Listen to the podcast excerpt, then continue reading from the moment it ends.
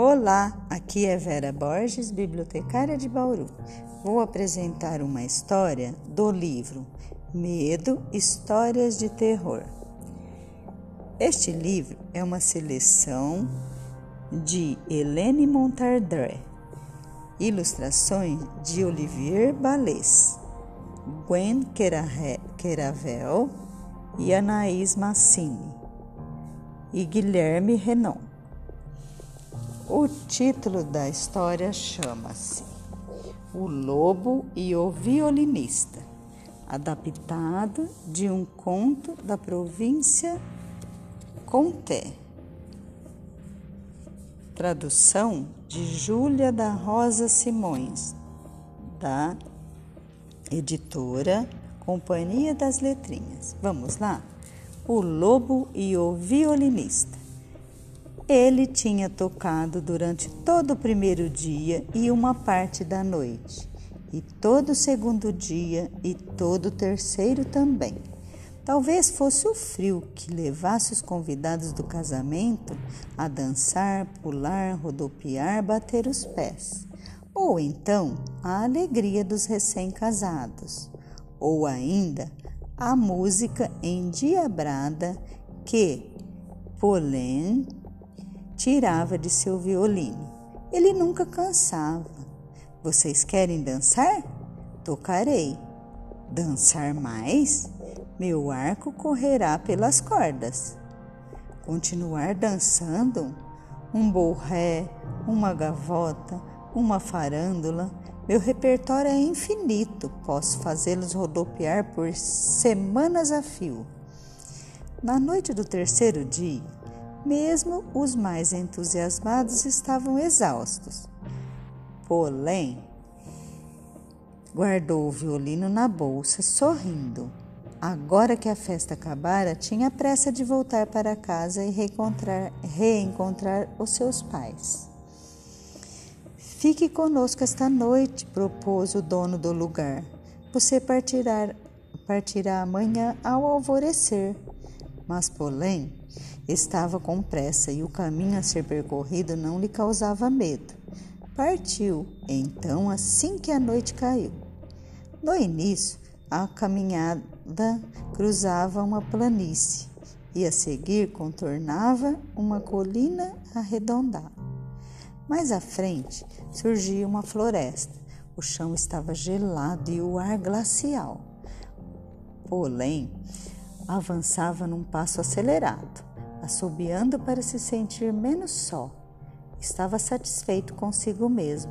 Ganhara moedas suficientes para ficar tranquilo por algum tempo. O céu estava claro lá adiante, no horizonte. Subia uma luz pálida, ligeiramente velada por uma sombra de neblina. Quando Polém entrou na floresta, tudo ficou mais escuro. Os altos pinheiros se erguiam à sua frente como uma muralha intransponível. O caminho atravessava aquela muralha como um estreito fio negro do qual não se via o fim. Olém seguiu em frente. Ele não tinha medo. No entanto, o bosque estalava. Ele tinha a impressão de ouvir um leve som de passo às suas costas. Um pássaro esvoaçou subitamente. Ele se sobressaltou, virou-se, nada. Seguiu o caminho acelerando o passo. Atrás dele, o frêmito recomeçou.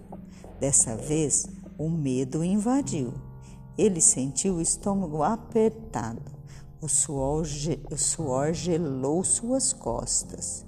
Tentou ir mais depressa ainda em vão.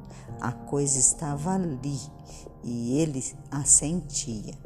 Com todo cuidado, sem deixar de, de avançar, virou-se. Uma sombra cinzenta estava parada no meio do caminho, plantada nas quatro patas. Polém viu o focinho comprido e dois olhos amarelos que cintilaram à luz do luar. Um lobo. Polém era bastante corajoso, mas ali sentiu as pernas tremerem. Não tinha nem mesmo um bastão para se defender. Irrefletidamente, começou a correr, desesperado pelo caminho gelado. Mas o outro o seguia tranquilo, sempre à mesma distância. Porém, sabia que não aguentaria até o fim. Sem fôlego, diminuiu a velocidade. Depois parou. Atrás dele, o lobo fez o mesmo. O que está esperando? O que ele quer? se perguntou Polém. Tomado de súbita inspiração, abriu a bolsa, tirou um pedaço de pão que lançou para a fera e, depressa, voltou a correr. O lobo comeu o naco de pão numa dentada. Alguns segundos depois, estava de novo no encalço de Polém. Este tirou o presunto, a salsicha, o brioche, tudo que haviam lhe dado antes de ir embora do casamento. O lobo engolia tudo com um estalo de mandíbulas que gelava o sangue de Polém. O alforge logo ficou vazio e o lobo se aproximou. O caminho ainda ia longe e Polém sabia disso. De uma hora para outra, a fera saltaria em cima dele e ele seria incapaz de se defender. Então, Polém tirou o violino, colocou-o no queixo, pegou o arco e passou-o nas cordas. Um som agudo atravessou o silêncio da noite. O próprio Polém se sobressaltou. Fora ele mesmo que tirara aquele som estranho do instrumento? O lobo parecia se perguntar a mesma coisa. O animal havia parado de repente, tinha sentado e parecia esperar o que viria.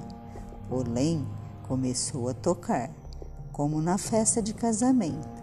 Polcas, gavotas, farândulas ia encadeando áreas, dançando, pulando, rodopiando pelo caminho. O lobo o seguia no mesmo ritmo, parando quando Polém parava, esperando a retomada da música, o início de uma nova melodia. Polém levou várias horas para chegar ao fim da floresta, com a garganta seca, os dedos enregelados no arco. Ele pensava consigo mesmo que nunca chegaria até o fim.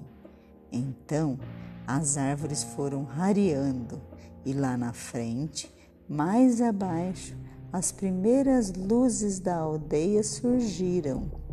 Ele acelerou o ritmo, saltou para fora da sombra das árvores e se virou. O lobo estava sentado no meio do caminho e olhava e o olhava afastar-se. Então, Polém soube que estava a salvo. Fim. Para ir além. Enfim, diferentes versões deste conto.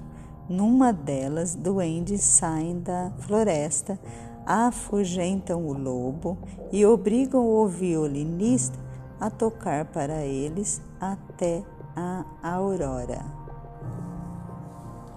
Por hora é só. Até breve. Beijos.